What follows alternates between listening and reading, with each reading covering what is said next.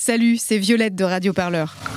Depuis 5 ans, nos journalistes t'emmènent aux quatre coins du pays pour vivre les combats, les espoirs et les joies de celles et ceux qui se mobilisent pour changer le monde. Et tout ça sans milliardaires pour payer nos salaires Et pour que ça continue, on a besoin de ton soutien. Rendez-vous dès maintenant sur radioparleur.net slash don pour soutenir le seul studio de podcast qui ne lâchera jamais l'affaire. Radio Parleur,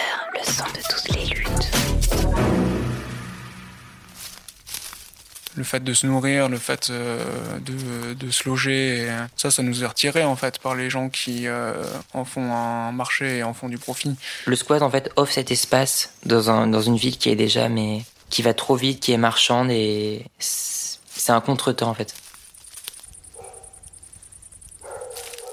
À la lumière des lampadaires, on discerne une maison en pierre, envahie par le lierre et les ronces. C'est un vieux corps de ferme, en périphérie de la ville. Il fait tache, cerné par les immeubles blanchâtres et les nouvelles résidences. Le premier moment où on est vraiment rentré ici, il y a des ronces vraiment partout, on voit pas trop où on met les pieds. Il y a des bosses sur le terrain. C'est un peu compliqué de pas faire de bruit, mais ça va, on se débrouille pas trop mal. Jérôme, squatteur dans l'ouest de la France. Et du coup, euh, il y avait deux possibilités. Soit il y avait des grandes plaques de tôle qui étaient, euh, qui étaient à l'avant, euh, soit il y avait des portes qui avaient l'air un peu dures à ouvrir à l'arrière, donc on se sépare en deux équipes. On se casse un peu la gueule en essayant de passer par derrière le bat, mais ça va. hein. Il y a plein de portes. On sait pas trop laquelle donne sur quoi, nous, parce que tout est genre envahi sous les ronces. On est obligé de se creuser un petit chemin sous les ronces pour, pour, pour apercevoir qu'en fait, il y en a une deuxième. Puis là, il y a la personne avec qui je suis qui voit qu'il y a un petit trou quand même. Donc la personne euh, prend sa frontale, on arrive à distinguer un peu la charpente, on arrive à distinguer les murs. Bon, c'est trash quoi, c'est tagué partout. Plutôt euh, l'état du bat en lui-même, il a l'air correct. Et puis là d'un coup, il y a l'autre équipe qui arrive genre paniquée de ouf et qui nous fait il y avait lumière, faut qu'on se barre. En fait, il y a quelqu'un ici et on met un peu de temps à comprendre que, en fait, non, mais c'est nous avec notre frontale, on vous a fait peur. mais genre, c'était pas quelqu'un à l'intérieur.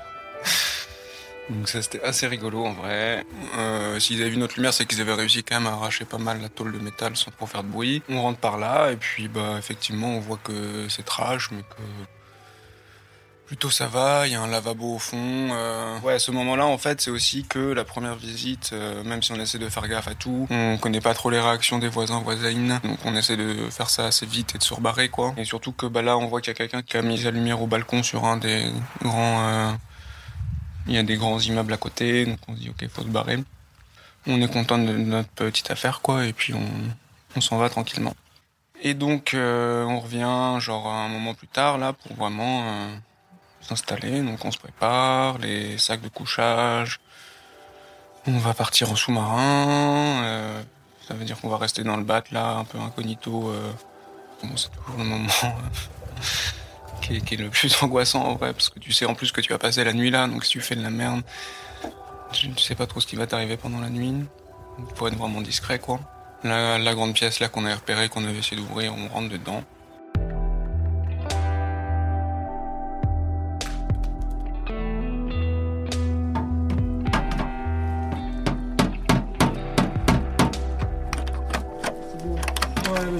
L'élan.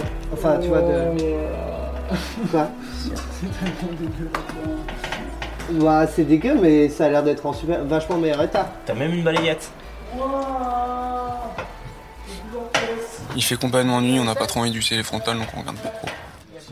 Alors c'est le lendemain, on se rend compte qu'en fait, il y avait eu des gens qui étaient rentrés dans le bat depuis qu'on l'avait ouvert, qui avaient genre trouvé euh, bah, apparemment la même ouverture que nous, le lavabo qu'on avait repéré était en miettes, il s'était fait éclater, le truc a été traché, et là, ben, un grand moment de, bug, quoi, genre, euh, ok, euh, il y a du passage ici, en fait, qu'est-ce qu'on fait? Est-ce qu'on se barre ou est-ce qu'on reste? On se dit, ok, bon, ben, vas-y, on tente quand même, hein. Et au final, bah, voilà.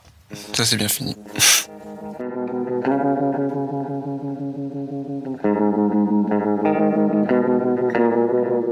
J'habite euh, dans l'ouest, de la France depuis un moment là maintenant. Je me comme une personne à genre et mon pronom c'est plutôt des pronoms neutres. J'utilise pas mal al ou ail. A-elle ça va aussi.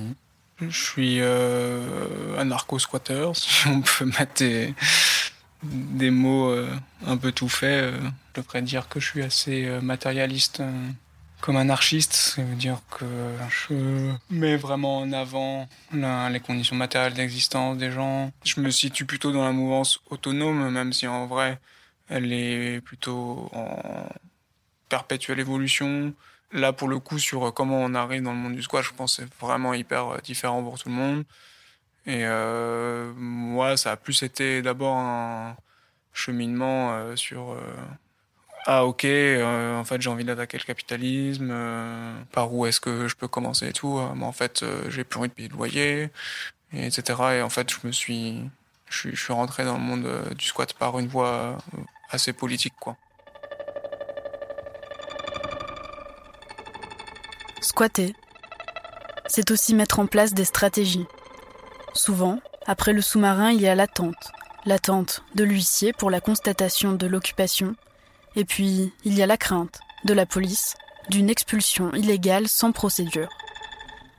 Alors, à côté de chaque porte, d'autres portes, les unes sur les autres, des tôles, des matelas, des morceaux de bois, des étés. Tout est prêt pour la barricade. Dans la région dans laquelle euh, j'habite, euh, c'est devenu hyper dur d'ouvrir des squats parce qu'en fait, euh, tu te fais expulser très facilement. dès qu'en fait le proprio a pas envie que tu sois là, euh, quatre fourgons de keufs euh, qui arrivent, euh, même si t'es quatre à l'intérieur et, qui te dégagent en défonçant tout avec des béliers, quoi. Donc, bah c'est sûr que c'est pas facile. Hein, d'être en confrontation. Bah là, par exemple, ce qui est vraiment dur en ce moment, c'est que comme on attend l'huissier, bah en fait, on, est dans une attente permanente depuis depuis quelques jours, toujours prêt, prête à, se barricader cas où euh, il faille se barricader parce que les keufs sont là. C'est important de prendre compte de ce truc-là aussi dans nos interactions entre nous, euh, parce que parfois on est à fleur de peau, etc. Parce qu'on est dans un contexte où c'est hyper tendu, en fait. euh, en vrai, c'est dur pour le moral de temps en temps.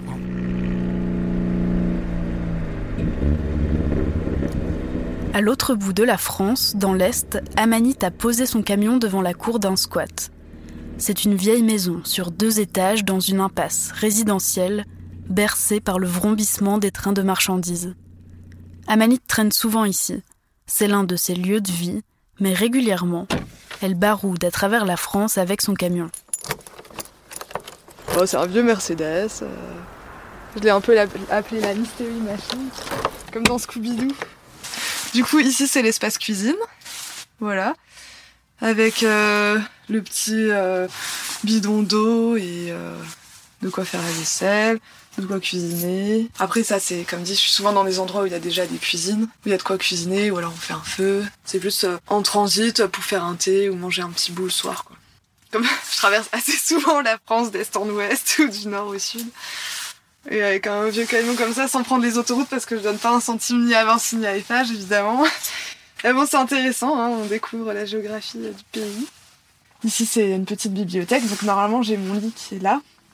J'ai des petits rideaux aussi, des petites guirlandes. Quand t'es posé euh, dans la forêt, tranquille, avec les petites guirlandes le soir, tu fais un petit, un petit repas et puis, et puis dodo. quoi.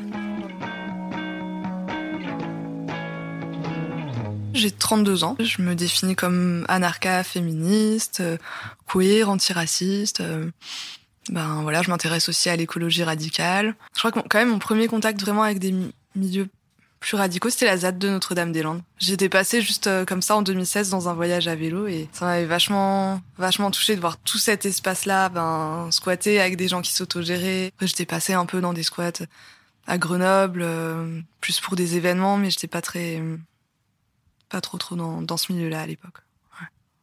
Squatter, c'est clairement euh, ouais, remettre en question la, la propriété abusive, marchande, bourgeoise. euh, ouais, clairement, dans un monde où il y a pas de logement pour tout le monde en plus. Enfin, moi, je ferais bien un parallèle aussi avec euh, dans la nature, en fait, les oiseaux, qu'est-ce qu'ils font? Bah, ils squattent. Enfin, je sais pas, tous les. Il y a pas ce, ce, ce concept-là, il est vraiment très occidental et propre à nos sociétés. J'aime pas beaucoup l'État. je pense que pour moi, l'État, c'est une, une, super structure euh, de la gestion de l'exploitation du peuple euh, pour le profit des, des, capitalistes, quoi, clairement. Est-ce que ça fait chier le bruit? Un peu. Hein. Jean-Pierre, tu fais chier. Hein. C'est vraiment un chat de squat. Hein. Depuis quand on fuit dans les poubelles?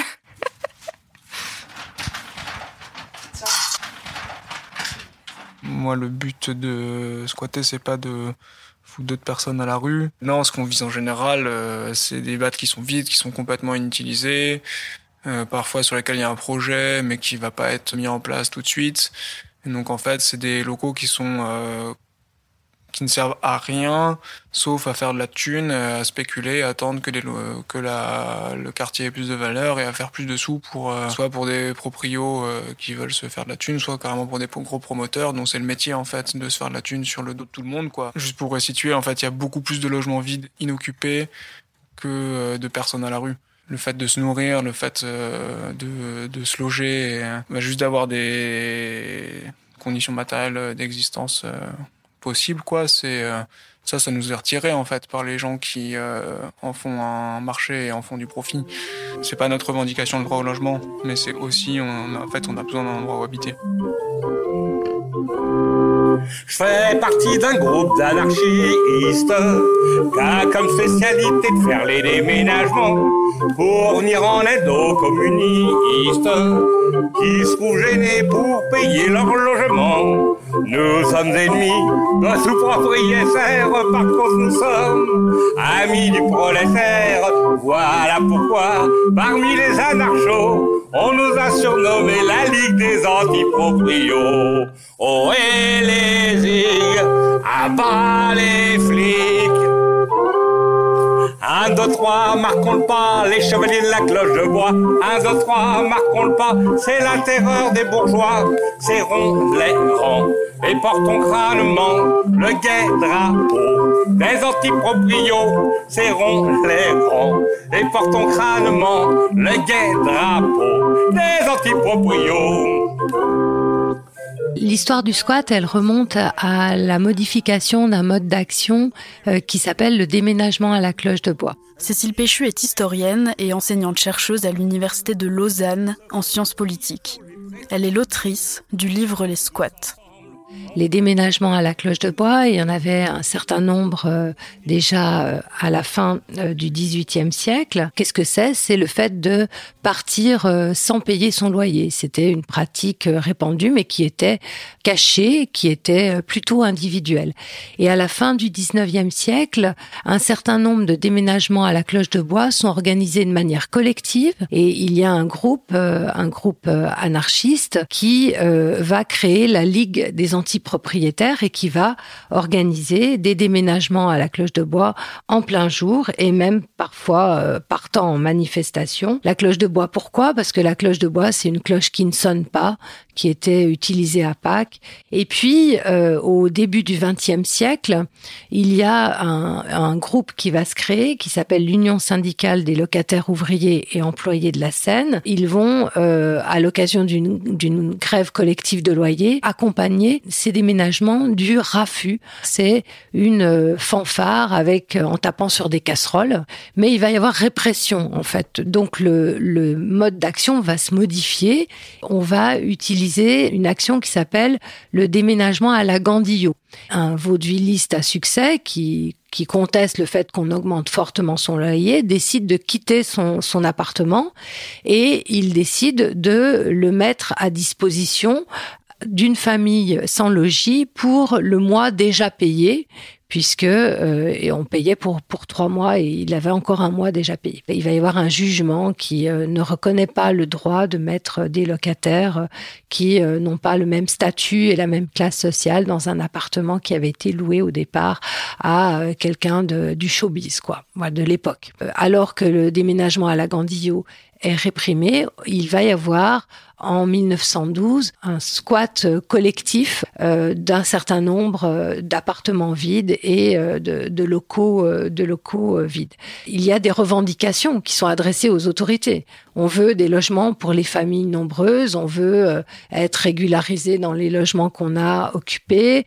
Et cette idée d'adresser des revendications aux autorités, ça va créer une scission au sein de l'union syndicale des locataires. Et c'est quelque chose qu'on retrouve de manière euh, euh, récurrente dans l'histoire euh, des squats. C'est dans quelle mesure est-ce que on adresse une revendication et dans quelle mesure est-ce qu'on va se, se servir soi-même. Il y a le Tattoo Circus qui a commencé, si vous voulez. C'est dans le bâtiment A.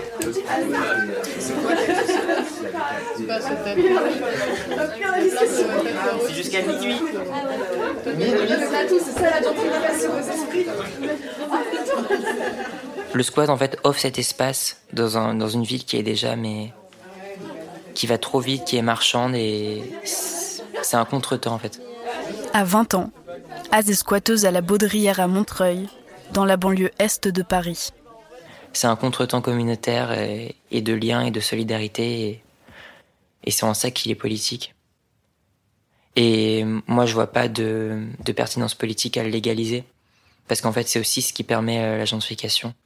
D'être légitimé par la mairie, on veut pas être légitimé, légitimé par la mairie. C'est la même mairie qui vient euh, faire plein de dynamiques dans le quartier pour euh, essayer de justement exclure euh, les personnes marginalisées, les, les sans-pape, les, les SDF, les, les gens qui traînent en fait. En fait, le squat, ça me parle aussi dans le fait de revendiquer l'espace, genre de s'offrir l'espace, de se le prendre dans un monde qui nous prend déjà tout. Et euh, je suis carrément, c'est trop cool en fait ce que fait le, par exemple le DAL euh, avec le droit au logement. Ils font des réquisitions, puis après les personnes se reloger. Mais euh, nous, c'est pas du tout dans la même optique. On est plus dans un truc de, euh, bah, il y a des personnes trans, PD, Gwyn, des meufs qui sont en galère de logement, en galère de thunes, quelles que soient en fait les galères. Et on veut s'approprier un espace pour qu'on puisse s'organiser, qu'on puisse monter des, des réseaux de solidarité.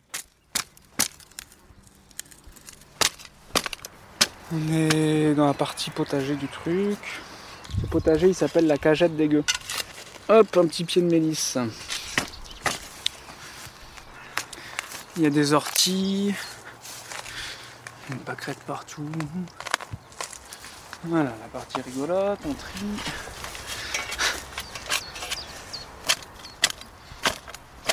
Dans le coin dans lequel je suis, il n'y a plus trop de lieux d'activité, de lieux qui soient euh, ouverts à des gens, alors qu'en fait il y a plein de collectifs qui ont, besoin de lieux pour, euh, pour s'organiser. J'ai beaucoup fonctionné dans des milieux autogérés où c'est une urgence, et en vrai c'est normal en fait, en fait tout va très vite, et puis euh, qu'on est dans, souvent dans des trucs de précarité où, euh, où on n'a pas le temps, pas l'énergie euh, parce qu'on est fatigué, parce qu'on fait trop de choses, euh, où, c'est galère quoi de se projeter sur les trucs sur un temps long quoi. Donc il y avait vraiment un peu pour moi, même si les autres étaient d'accord sur cette idée-là, aussi que ce serait cool d'avoir un lieu qui est un peu dédié à ça, à pas fonctionner dans l'urgence, à se poser et à réfléchir avancer poétiquement sur des questions. Mais du coup, voilà, un, truc concrètement qu'on veut faire pour ça, c'est que ce lieu, il serve aussi de lieu d'auto-formation, donc politique, sur plein de sujets, que ce soit sur euh, l'anti-répression, sur euh, la justice transformative. Évidemment, euh, le premier truc qu'on s'est dit, ouais, mais c'est un peu paradoxal, quoi, de vouloir ouvrir un squat, qui est du coup un lieu qui va fonctionner forcément dans l'urgence parce que ça va être expulsable, tout ça. En même temps, euh, c'est pour moi important que ce genre de lieu reste euh, non institutionnel, que ce soit pas un truc qui dépende de, proprio ou qui dépende de, gestion de thunes euh, par un groupe de personnes qui géraient l'endroit, quoi. Il était une petite de biche, pince, monseigneur. Il était une qui avait une drôle de maison, qui avait une drôle de maison. Sa maison en expulsion, réunion et tour de garde. Sa maison en expulsion, ses escaliers barricadés, ses escaliers barricadés. Les CRS en escadron Flashball, lacrymogène, les CRS en escadron ont tous tenté de forcer l'entrée, ont tous tenté de forcer l'entrée. Les voisines sont arrivées, point levé et barabine. Les voisines sont arrivées. Les policiers se sont cassés, les policiers sont tous cassés. C'était l'heure de faire la fête. Pirouette, cacahuète, on a dansé toute la soirée. On a dansé toute l'année et on va continuer de squatter. Extrait de Squatter, c'est lutter. Paris, 1984. Aujourd'hui, on ne peut plus occuper un immeuble en oubliant tout le reste. On ne peut plus prétendre résoudre tranquillement son problème de logement et s'arrêter là. Parce que l'État, lui, n'oublie rien de ce que nous sommes. Parce que son oppression ne s'arrête pas à la maison. Un squat aujourd'hui, ça ne peut pas vivre seul. Ça ne peut pas tenir seul. Parce que loin d'être une simple question de logement, c'est aussi nécessairement une histoire de boulot, de chômage, de carte de séjour, de vie de quartier, de bouffe, de fête. Un squat aujourd'hui, ça ne peut survivre que si ça s'affronte aussi aux problèmes de taf, de fric, de contrôle, de vie collective. Ça ne peut survivre que si d'autres s'y reconnaissent, les chômeurs, les prolos, les immigrés, les squatteurs ou pas, s'ils sont là pour l'appuyer, pour le défendre. Un squat aujourd'hui, si c'est un ghetto parmi les ghettos, ça crève. Pour que ça marche, une seule condition, que ça lutte. Alors, euh, c'est au début euh, des années euh, 70. C'est là qu'apparaissent en France les premiers squats qui se limitent pas à la revendication du droit au logement. Il s'agit de revendiquer plutôt le droit à un espace pour vivre différemment. C'est euh, euh, ce que j'ai appelé les squats contre-culturels qui naissent dans le sillage des événements de 68. Donc il est plus question de prendre le pouvoir pour un certain nombre euh, de, de ces jeunes contestataires, mais de se situer euh, hors système et euh, dans ces squats euh, contre-culturels, eh bien, on ne trouve pas la rhétorique ouvriériste qui consiste à réclamer un droit au logement pour les ouvriers ou les exclus, même s'ils permettent de couvrir des, des besoins de logement. Et euh, donc la question du rapport à nouer aux autorités, euh, faite de négociations ou bien d'affrontements, y est euh, centrale puisque le squat est euh, une fin en soi qui doit amener à euh, changer la vie des gens qui y habitent, qui y sont et qui veulent vivre différemment. Alex a aujourd'hui 69 ans. Il a été squatteur dans les années 70 à Paris. En arpentant la ville, les souvenirs lui reviennent peu à peu, mais autour de lui, tout a changé.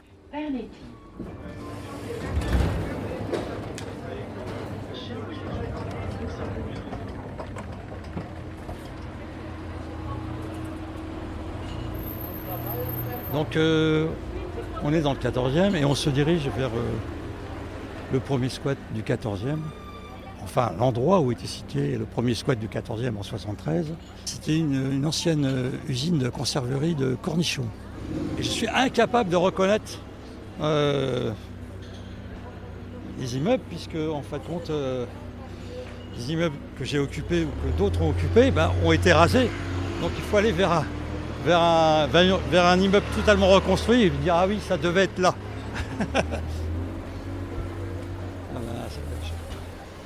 Ouais, ben donc euh, je pense que c'est ici. Donc euh, on a en face de nous un immeuble de 6-7 étages. Je sais qu'ici, par exemple, il y avait en face un bar tenu par un Algérien. À chaque fois qu'on venait, il disait Ici, ce bar, c'est la maison du peuple. Et c'est ça qui, qui, détonne, c'est qu'actuellement tout est nickel. C'est des, euh, immeubles droits, des lignes droites, des trottoirs impeccables. Mais il n'y a pas de vie. Et c'était l'inverse à l'époque. Notre objectif premier, c'était de faire la révolution. Donc c'était c'était qu'une étape. Ne s'attardait pas précisément sur le fait d'occuper ou pas. 168, on n'aurait pas du tout cette même trajectoire. Alors bien sûr, on ne s'est pas radicalisé en un mois, hein, mais dans beaucoup d'endroits, partout en fait, comme en France, les gens parlaient, communiquaient dans la rue. Moi j'avais 15 ans à l'époque, donc euh, j'ai pris, euh, j'ai pris le train en marche. hein. Et je suis pas redescendu euh, du train, en fait, compte. Il m'a fallu de me réaliser que l'espoir d'une révolution, c'est peut-être pas tout de suite. Il m'a fallu dix ans pour descendre. Hein. On était très influencé par l'IS. Alors l'IS, c'est international, situationniste. C'est une filiation, on va dire, marxiste-hegelien, qui fait référence à Marx, Lukács et Debord. Et c'est un groupe euh, d'artistes qui s'est radicalisé et qui a été important en mai 68, puisqu'il a créé le comité des occupations, qui a eu une influence sur l'époque. En tout cas, nous, on était très, euh, très proche de ces idées. Le groupe dans lequel je faisais partie, qui était un groupe, euh, on va dire, affinitaire, enfin un groupe d'amis, a décidé donc euh, d'occuper dans le 14e une villa assez grande avec un, une cour, un jardin. On est tous de la banlieue sud. On l'avait, tous connus euh, euh, quand on était lycéens. Mais notre point de vue, c'était euh, essayer de se regrouper et d'avoir une base, assez grande, une base de liberté. On avait l'espace, donc on l'avait transformé en sorte de garage clandestin pour bagnoles. on bricolait, on peignait, on festoyait. Euh, on a toujours cherché euh, à être euh, proche des gens du quartier. J'avais ramené une poule que je m'étais procurée. On voulait faire un poulailler, un petit peu de jardinage, des choses comme ça. Or, il se trouve que cette poule s'est mise à chanter comme un coq à 5 heures du matin. J'avais fait erreur sur, la poule. Donc, bah, les gens du quartier venaient pour voir où est-ce qu'était le coq. Est-ce qu'ils n'avaient pas rêvé en se faisant réveiller à 5 heures du matin par un coq en plein Paris? Donc, euh, c'est un peu ce, genre de rapport qu'on avait. L'idée du lieu, euh, c'est déjà d'offrir un espace euh, d'organisation politique pour les collectifs qui en ont besoin. Et oui, l'ouvrir aussi sur le quartier. C'est un enjeu, enfin j'ai l'impression que c'est un enjeu crucial du squat. D'autant plus quand il y a un risque de, gent- de gentrification dans un quartier.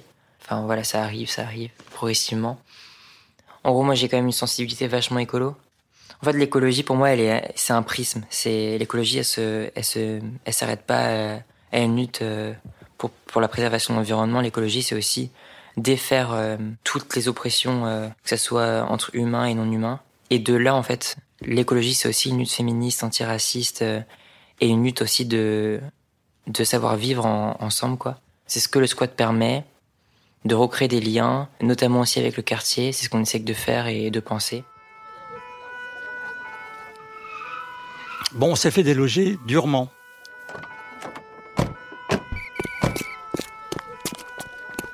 On s'est fait avoir euh, bêtement parce qu'on s'est fait avoir par euh, le fait qu'ils sont arrivés très tôt le matin.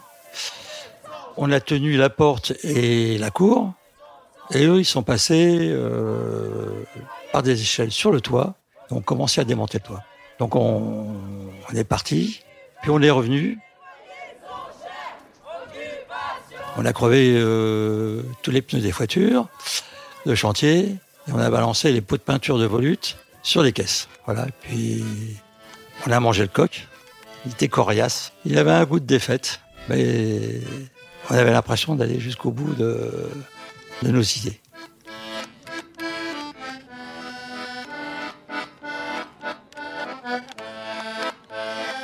Le squat, en fait, comme mode d'action en tant que tel, il constitue euh, un parangon euh, d'actes révolutionnaires parce que, d'abord, il permet une expérience de vie alternative un communisme immédiat. Euh, on va pouvoir expérimenter des formes de fonctionnement horizontal, euh, des, des, des, des formes de fonctionnement collectif.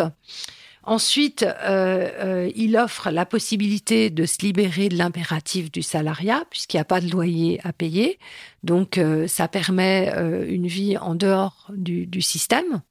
Et euh, c'est une action illégale également qui se veut exemplaire dans une optique prosélyte, donc avec l'idée que les squats vont faire des petits et vont se, se répandre dans, dans, dans la ville. Et puis, il y a l'idée de se réapproprier un territoire, du territoire par rapport à l'État, puisqu'il s'agit de, de plus de prendre le pouvoir politique, mais de retrancher à l'État, à l'autorité de l'État, des territoires libérés, directement gérés par euh, les euh, citoyens. C'est bien de vivre sans contrainte. C'est quand même mieux d'essayer de construire un mouvement social sur cette base-là. Le, les projets de la mairie dans le 14e, c'était de construire euh, une radiale, une sorte de mini-autoroute, pour aller de la tour Montparnasse au périphérique. Et pour ça, il fallait raser 500 immeubles. On avait quand même conscience qu'effectivement, à travers le projet de la radiale, il y avait aussi la volonté, euh, mais ça c'est pas seulement la mairie de Paris, mais de la bourgeoisie depuis la commune, de virer toutes les classes populaires de Paris. Donc euh, j'ai ouvert une permanence squat. Voilà, c'était ça, ça c'était une rue. Je, suppose que c'était à l'auteur de ce parc. Il y avait un local qui était tenu par une association qui s'appelait Vive dans le 14e. Là-dessus, quand je les ai contactés, je leur ai dit oh, effectivement, il faut faire quelque chose par rapport aux, appartements vides. Je faisais ça euh, une fois par semaine, durant 2-3 heures. C'était affiché dans le quartier. Tous les gens qui étaient intéressés par le fait d'occuper un appartement pouvaient venir. Je leur communiquais euh, les informations que je savais sur euh, le droit d'un occupant sans titre, comment faire pour résister à la police, comment se faire, disons, accepter dans le quartier, toutes les consignes qu'on doit faire quand on, décide d'occuper un appartement. Il y avait des tas de gens qui venaient à cette permanence. Des gens avec des profils très différents. Ça a été aussi bien des jeunes de la DAS que des jeunes couples euh, sans logement. Il y avait aussi beaucoup de mères célibataires avec enfants. Leur caractéristique, c'est qu'ils étaient jeunes. Mais à part ça, on trouvait à peu près tout ce que, tout ce que, ce qu'on toutes les formes de classe populaire. Ce qui m'a apporté, c'était euh, de créer euh, un mouvement social, enfin de participer à un mouvement social, créer aussi des, du lien entre tous ces gens, parce qu'il y a des gens que j'ai continué à voir pendant des années et des années, et d'autres que je n'ai plus revus. Mais euh, quand vous créez des liens sur cette base-là, c'est des liens qui comptent. Donc, euh, il reste. À Paris, dans les années 70, il est presque impossible de dénombrer les squats. Les études quantitatives n'existent pas. Les manières de squatter sont variées, les orientations politiques et idéologiques également. Par exemple, tandis que Christophe occupe dans le 14e, d'autres squats apparaissent dans le nord de la capitale, influencés notamment par l'idéologie autonome italienne. La première période squat autonome, c'est 77-79. Et puis, on va avoir euh, un certain nombre euh, de squats fin des années 80 et euh, jusqu'en 83 qui vont s'installer dans le 20e arrondissement et euh, qui vont euh, se réclamer de l'idéologie euh, autonome. Le plus célèbre, c'est le squat de, de la 1 rue des Vilains et en fait qui est en montant dans la rue des Couronnes. Et en fait, petit à petit, il y a toute une série de d'appartements qui vont être squattés dans la rue des Couronnes et dans la rue adjacente qui est euh, la rue des Cascades. Et là, il va y avoir euh, donc euh, un certain nombre de pratiques qui vont se développer. Ou un rue des Vilains, il y a un terrain vague derrière, donc il y a des concerts qui sont organisés. Il y a un, bar qui qui sert des, repas à partir de produits euh, réapproprié euh, tous les samedis. Ce bar s'appelle le, Malfamé. Et si ce squat a été rendu célèbre, c'est aussi parce que il, est, il apparaît dans une chanson des Berruriers Noirs, ainsi squatte-t-il. Tu te souviens encore d'un petit bar squatté, on n'avait pas eu tort de l'appeler le Malfamé. Souviens-tu encore de ces concerts sauvages de la rue des vilains Ils s'en foutaient en main, on se couchait à l'aube, on se levait le soir, on découvrait pioles et on chantait victoire.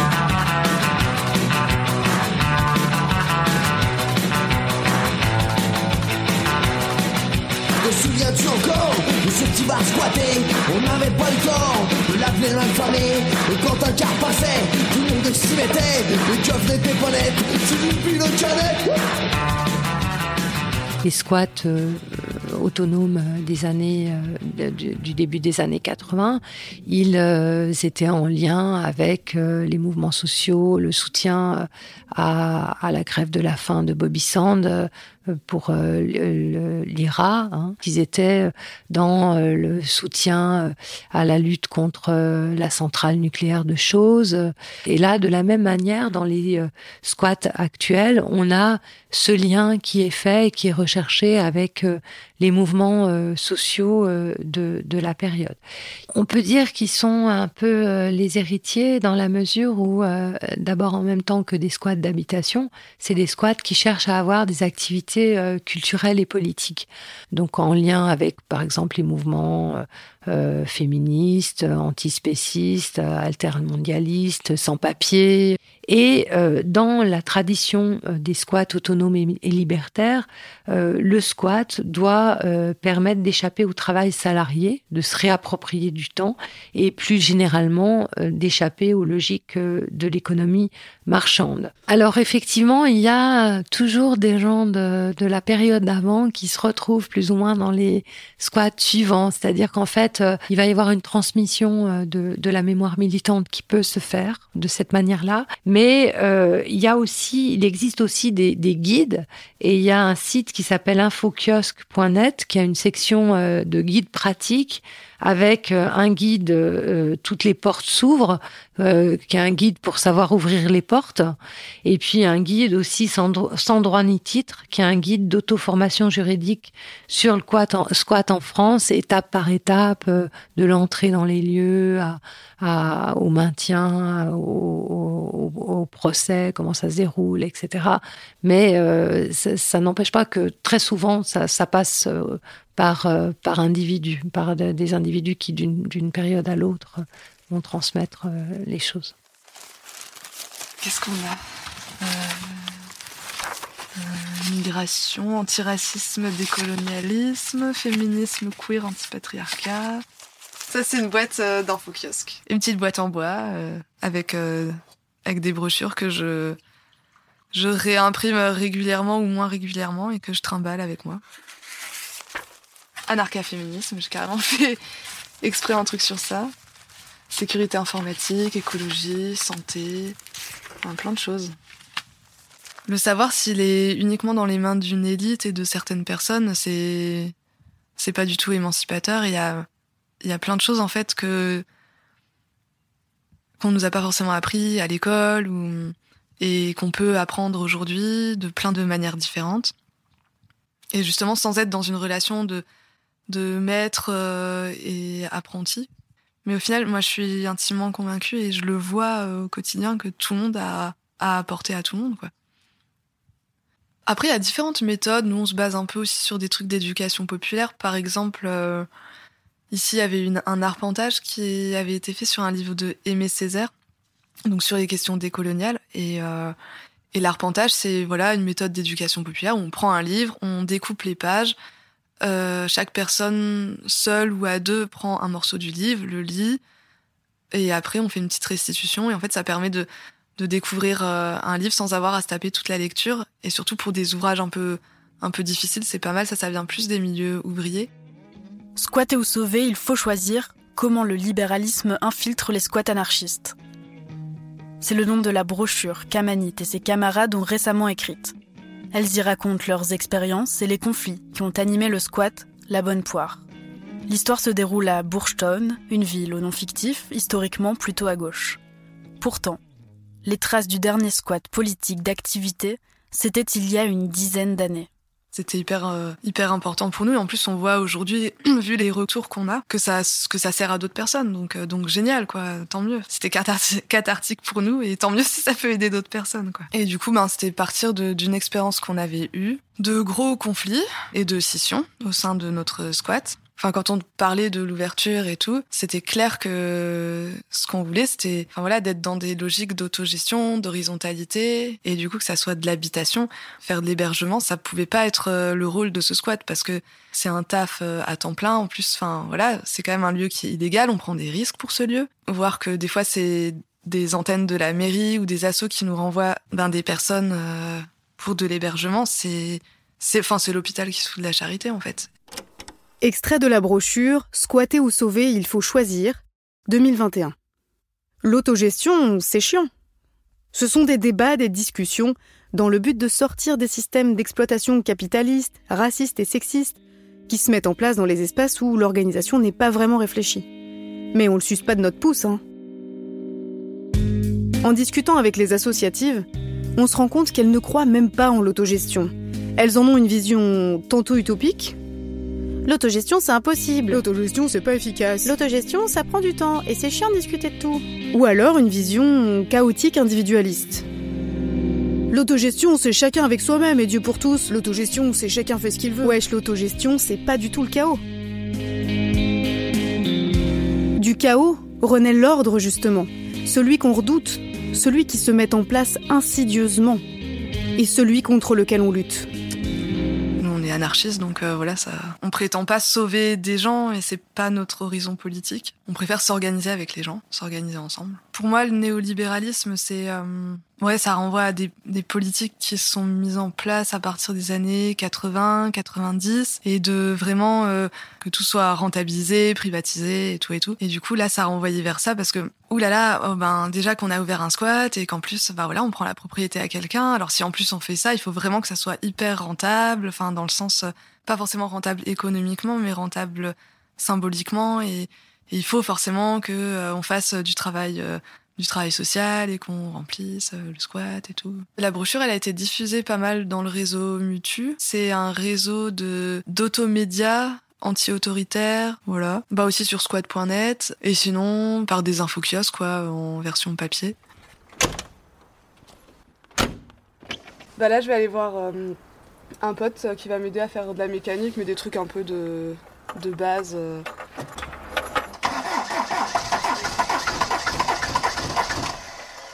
Les vieux véhicules en hiver, c'est pas la même. hein.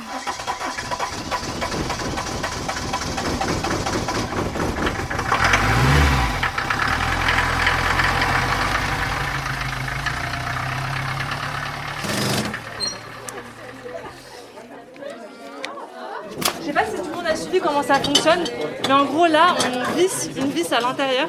Il faut bien que ça grippe, il faut qu'on entende que ça casse un peu et ça rentre bien à l'intérieur. En fait, c'est pas trop en moussant, je crois que c'est plutôt euh, comme ça. Et je visse.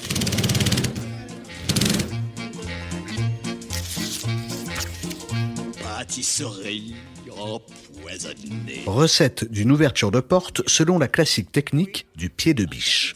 Préparation. À l'aide d'une visseuse, enfoncez la vis d'extraction dans la serrure. Oh, le. Munissez-vous de votre pied de biche et placez-le sur la vis.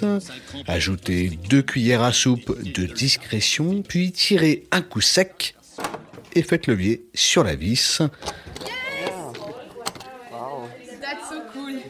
Si votre préparation est réussie, une partie de la serrure a été arrachée avec la vis.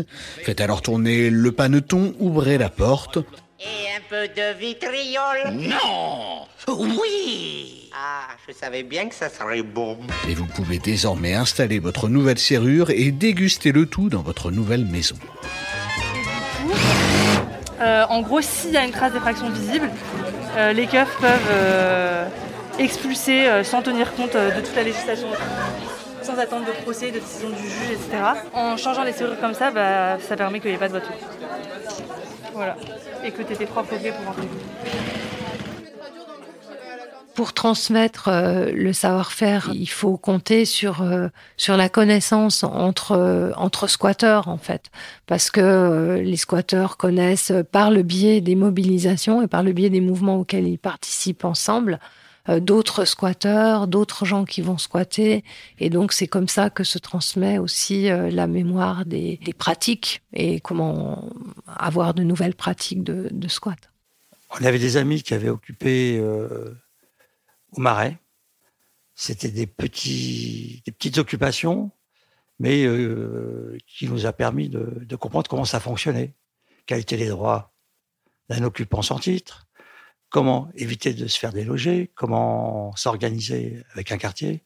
Alors je ne sais pas comment eux ont appris. hein. Je pense que comme ils étaient liés à des, associations, il y avait des avocats donc euh, qui avaient dû euh, lire les textes de loi. Et puis après le bouche à oreille. C'était des copains, des copains. Donc, euh, bah, l'information se transmet. Mais ce qui me paraissait important, c'est de sortir de cette zone des copains. C'est pour s'ouvrir à tout un ensemble de populations qui étaient en dehors de la mouvance. Et, c'est cet objectif qui me, qui m'intéressait.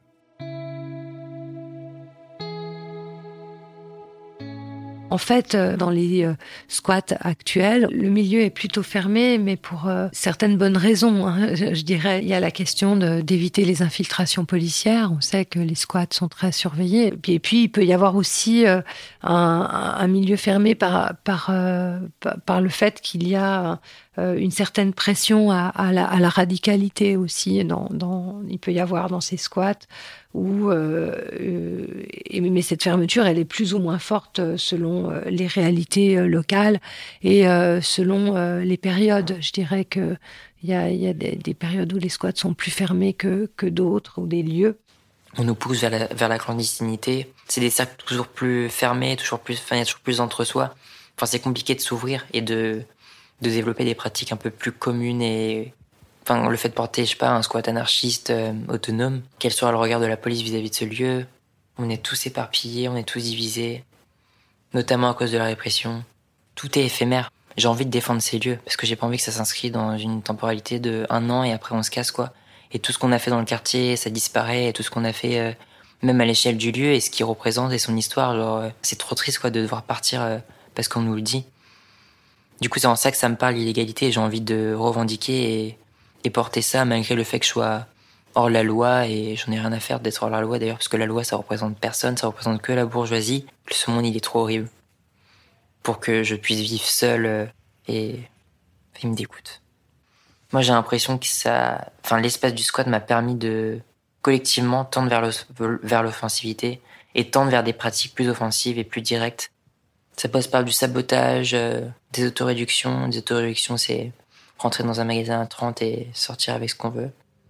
Enfin, des pratiques radicales, quoi. Enfin, où on en a rien à foutre et on prend tout et on veut tout quand on veut et on détruit tout, en fait.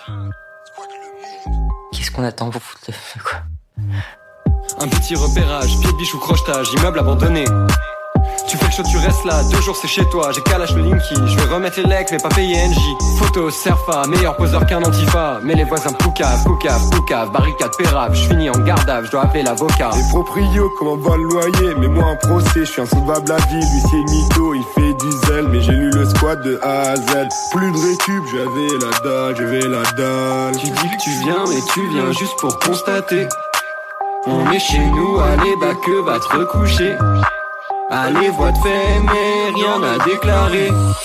Je suis dans le squat, squat 48 heures dans le bat, bat. Si texte on passe, passe, on nique sécuritas, tasse. Tout au toc, toc, tout au tout au toc, toc.